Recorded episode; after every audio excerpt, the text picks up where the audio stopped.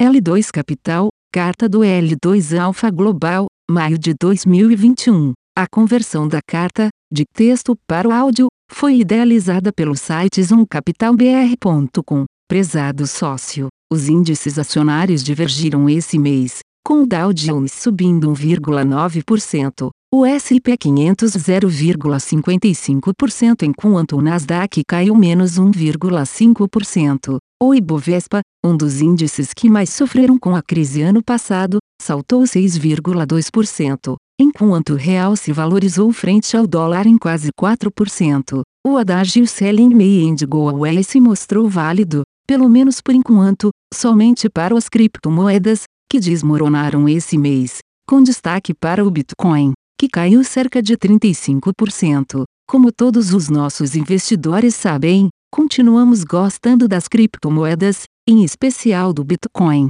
mas esperávamos uma correção mais forte desde o começo do ano, quando vendemos toda a nossa posição. Sabemos bem a diferença entre valor e preço e continuamos vendo valor no Bitcoin. É um ativo volátil e correções fortes são esperadas e, como já havíamos mais que triplicado o valor investido à época, julgamos prudente liquidar a posição e cristalizar os ganhos. Continuamos monitorando o ativo para, quando se uma oportunidade se apresentar, voltarmos a incluir criptomoedas no nosso portfólio. Existem argumentos para os bulls e bears com relação ao Bitcoin, e enumeramos alguns abaixo, que retiramos do excelente artigo publicado na site da Glassnode, leia aqui. Pontos negativos. A demanda institucional diminuiu significativamente desde fevereiro, o volume de Bitcoin nas bolsas aumentou consideravelmente, e um número grande de investidores comprou acima dos preços atuais. Pontos positivos: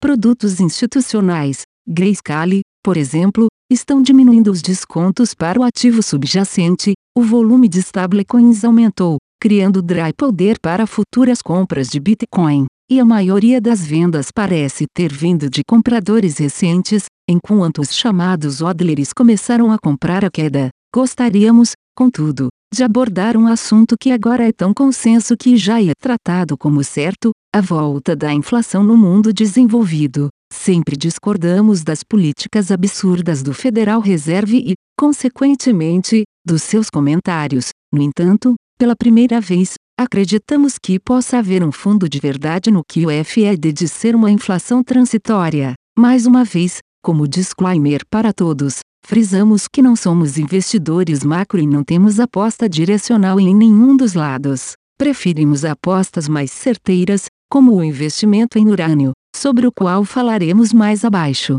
A grande vitória para os inflacionistas foi o registro de alta de 4,2% no CPI, índice de preços ao consumidor, no ZEUA na comparação anual. Isso já era, ou deveria ser, mais que esperado, já que a base de comparação era com o fraco período do ano passado. Além disso, podemos notar na história que os índices de inflação subiram após as três últimas recessões, e isso é normal e esperado, já que o consumo tende a ser retomado antes da produção. O crescimento do mundo desenvolvido deverá ser muito maior em 2021 que no ano passado, contudo, não acreditamos que ele seja sustentável nesse ritmo. Foi, e será pelos próximos meses, uma tempestade perfeita para a inflação, crescimento acelerado, vindo de uma base fraca, estímulos do governo, juros baixos, desarranjos na cadeia produtiva e alta demanda por commodities ao mesmo tempo em que vários produtores estavam com produção suspensa.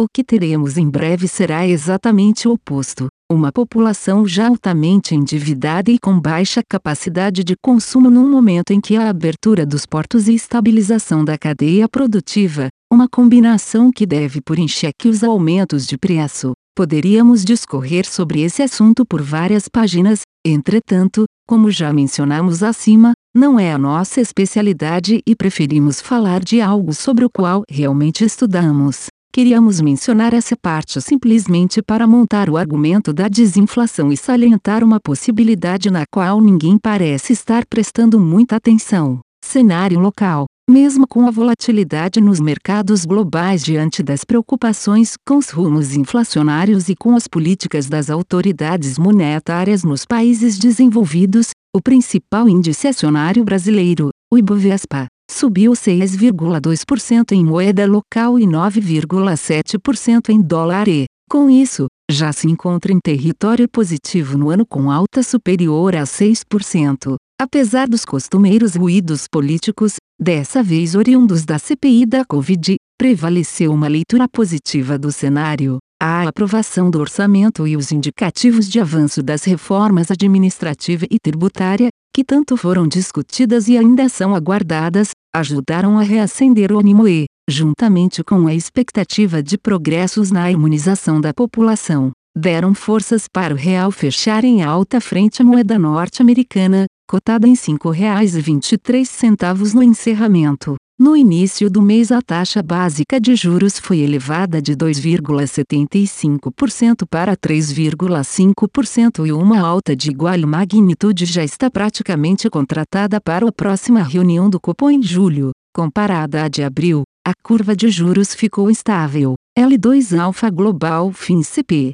Apesar da alta do real em relação ao dólar americano esse mês, nosso fundo teve um ótimo desempenho, graças à nossa exposição ao urânio. Como mencionamos na nossa carta do mês passado, só a notícia de que o Uranium Participation Corporation seria convertido em um trust, listado no ZEWA e administrado pelas Prote Asset Management, com a possibilidade de utilizar de ATM para vender ações, fez com que o urânio físico já começasse a subir esse mês foi quase 10% de valorização. Na última semana de maio, vimos somente cinco transações de urânio físico, que perfizeram um total de 1 milhão de libras, sendo que 300 mil libras foram compradas por uma produtora e 400 mil libras adquiridas por um participante financeiro. As utilities, maiores compradores desse mercado, ainda estão de fora. O arranjo para o segundo semestre desse ano e para o próximo ano estão se desenhando como o melhor da história. A Cameco,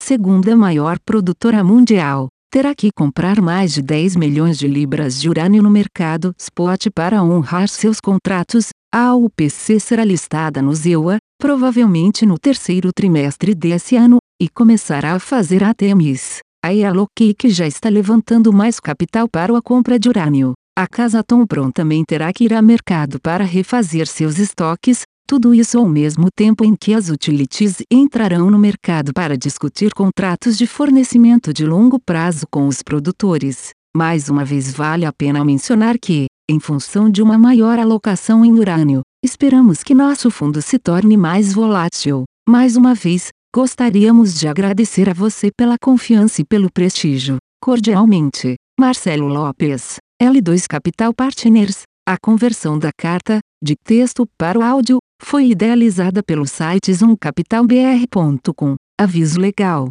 É recomendada a leitura cuidadosa do regulamento dos fundos pelo investidor antes de tomar a decisão de aplicar seus recursos. A rentabilidade passada não representa a garantia de rentabilidade futura. A rentabilidade, quando divulgada, não é líquida de impostos. Fundos de investimento não contam com garantia do administrador, do gestor, de qualquer mecanismo de seguro ou fundo garantidor de crédito, FGC. Para avaliação da performance de um fundo de investimento, é recomendável a análise de, no mínimo, 12 meses. A gestora não se responsabiliza por quaisquer decisões tomadas tendo como base os dados deste documento. As informações aqui contidas têm caráter meramente informativo e não constituem qualquer tipo de aconselhamento de investimentos ou oferta para aquisição de valores mobiliários. Os investimentos em fundos de investimento e demais valores mobiliários apresentam riscos para o investidor. Os fundos de ações com renda variável podem estar expostos a significativa concentração em ativos de poucos emissores,